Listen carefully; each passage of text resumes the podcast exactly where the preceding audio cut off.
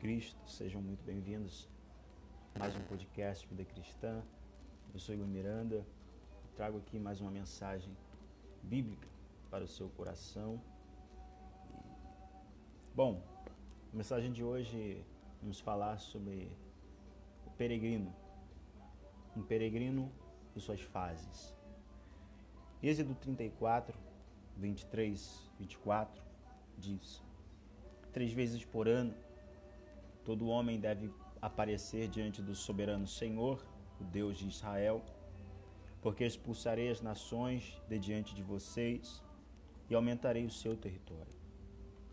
Ninguém cobiçará sua terra quando, você, quando vocês comparecerem na presença do Senhor, seu Deus, três vezes por ano. Queridos, a peregrinação é uma ação que nós devemos lembrar constantemente, não deixar que, que isso morra dentro de nós, que nós não, não deixemos se apagar a chama que nos leva para uma vida eterna, que nos conduz por essa terra tão sombria. A peregrinação era, era um grande exercício de fé e devoção os homens iam celebrar o Senhor e por muitas vezes andavam caminhos longos. E Israel era uma nação que tinha muitos inimigos, muitos adversários.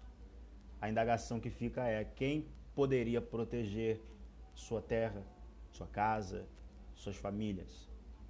Êxodo 34, 23 e 24 nos tem resposta. Ninguém cobiçará a sua terra. E de acordo com o dicionário português, peregrino como substantivo masculino, disse na, na sua quarta, seu quarto conceito, digamos assim, tomando em conta que tem muitos, ele traz peregrino como sendo uma pessoa estranha, incomum, uma pessoa que não é normal. Peregrino é aquele que está em estado de peregrinação, que viaja para um lugar santo, em devoção. É alguém que faz grandes viagens. Peregrino, como adjetivo, ele também, em, seu quarto conceito, só que ele traz um pouco mais é, interessante.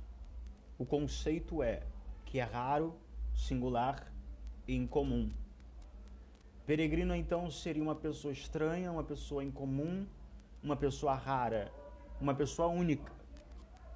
Peregrino, além de ser uma pessoa que está disposta a caminhar muito para ir ao encontro de Deus, é alguém que você não encontra em todos os lugares. Peregrino, por que, que não se encontra? Porque é raro, porque é incomum, porque é singular. Porque o peregrino, quando ele sai à peregrinação, ele está consciente que ele está deixando sua terra, sua família atrás e ele precisa ir para frente. O peregrino tem um objetivo, só que para chegar lá ele passa por muitas situações, muitos, muitas fases na sua vida. E uma das fases que um peregrino passa, muitos de nós passamos, enfrentamos, seria vale de lágrimas, dores. Choramos. Eu falei isso em um podcast passado sobre lágrimas. E nós choramos porque perdemos alguém. Nós choramos por relações que não deram certos.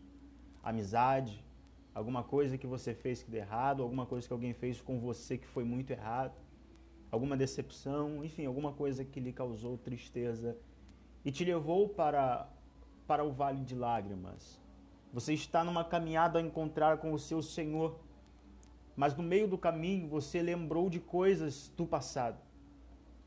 Ou seja, você tem uma peregrinação, você tem um, um caminho, uma jornada a percorrer, mas enquanto você caminha, as lembranças começam a vir, o passado começa a renascer.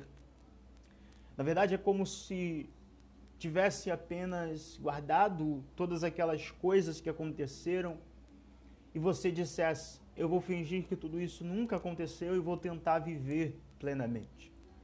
Só que aí você começa a caminhar com Deus e tudo que o diabo ele quer é que você não consiga se concentrar no seu alvo.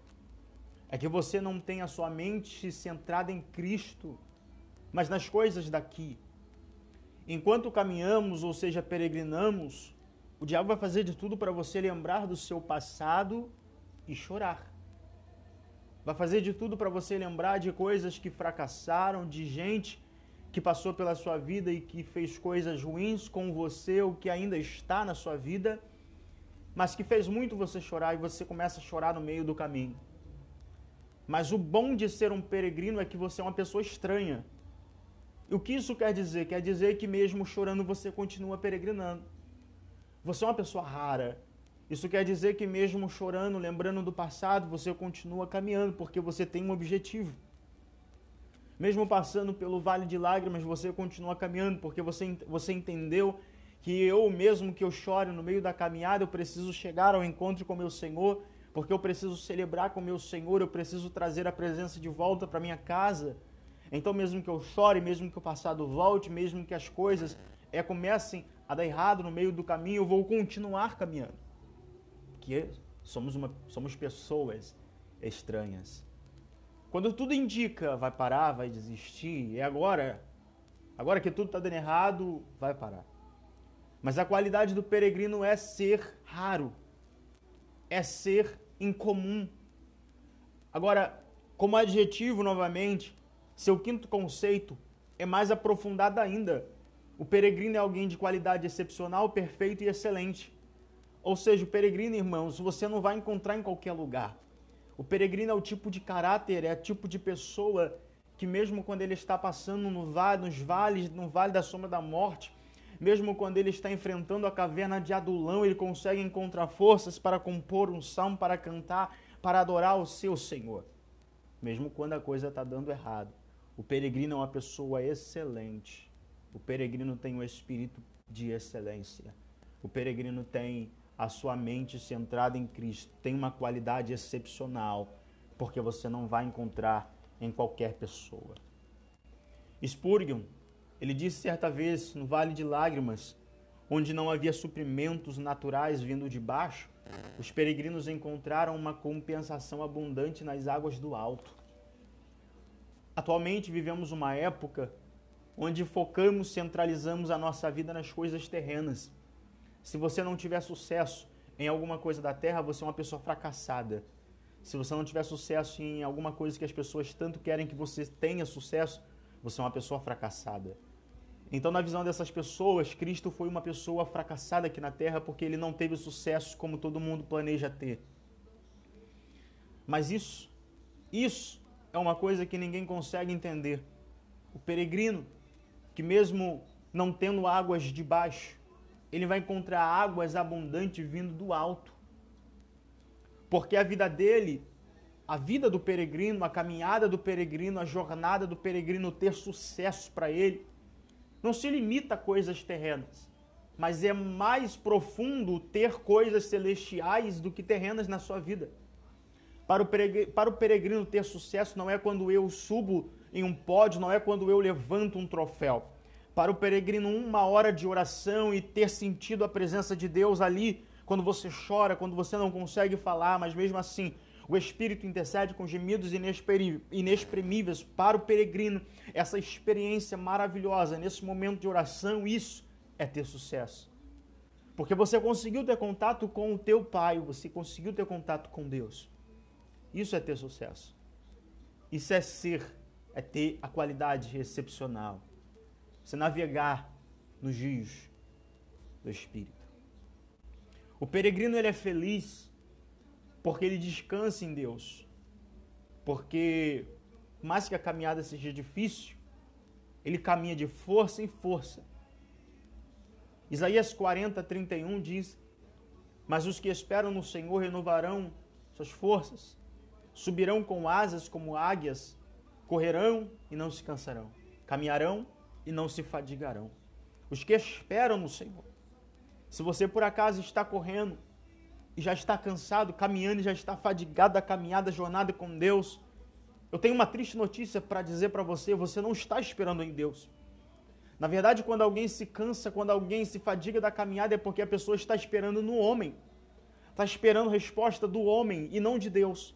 Está esperando que alguém lhe retribua com alguma atitude. Porque você fez algo bom, porque você, você foi generoso, você praticou um amor, você, você foi uma boa pessoa para alguém. Você espera então uma retribuição na altura do que você ofereceu para aquela pessoa. E quando isso não vem, então, na sua mente, o que? Você se cansa, você se fadiga, por quê? Porque ninguém retribui aquilo que eu dou. Ninguém retribui aquilo que eu faço. Ninguém me dá de volta o amor que eu dou. Ninguém é bom comigo como eu sou bom com essas pessoas. Você se cansa, se fadiga. Porque você espera dos homens o que você, na verdade, deveria esperar de Deus. Mas quem espera em Deus não se cansa e não se fadiga. Quem espera em Deus está caminhando, está correndo, está peregrinando para um alvo.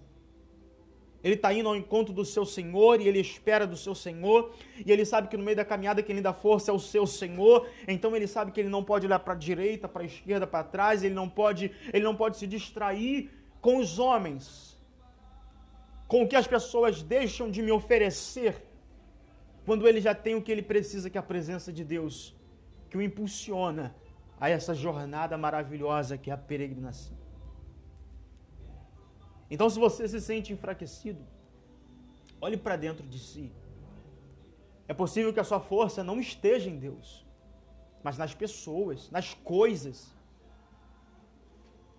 O destino do peregrino é Deus.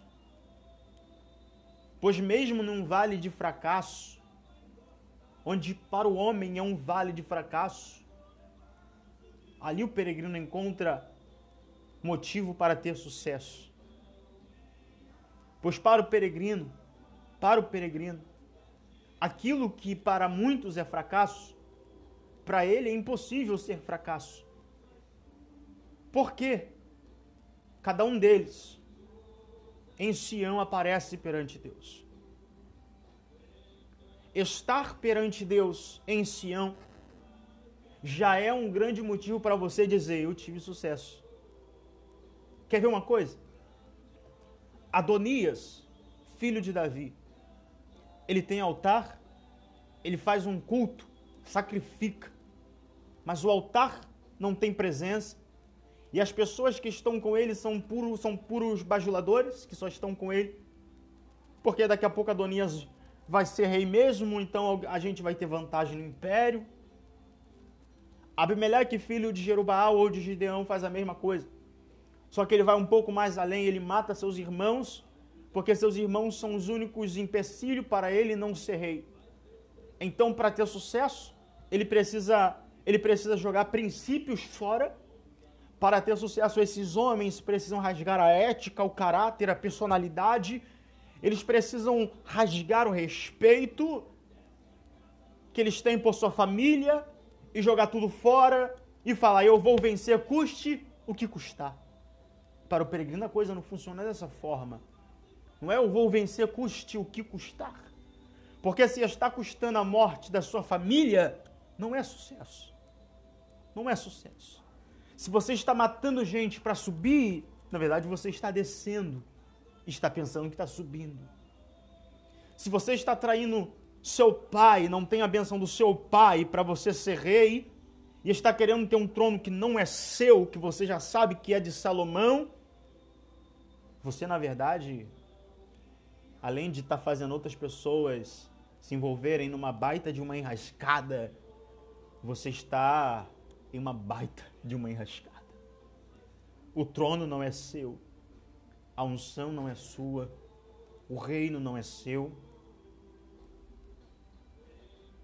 O peregrino entende, como salmistas, que se o meu destino é Deus, tudo que eu fizer contrário à ética bíblica vai me afastar e não me aproximar de Deus.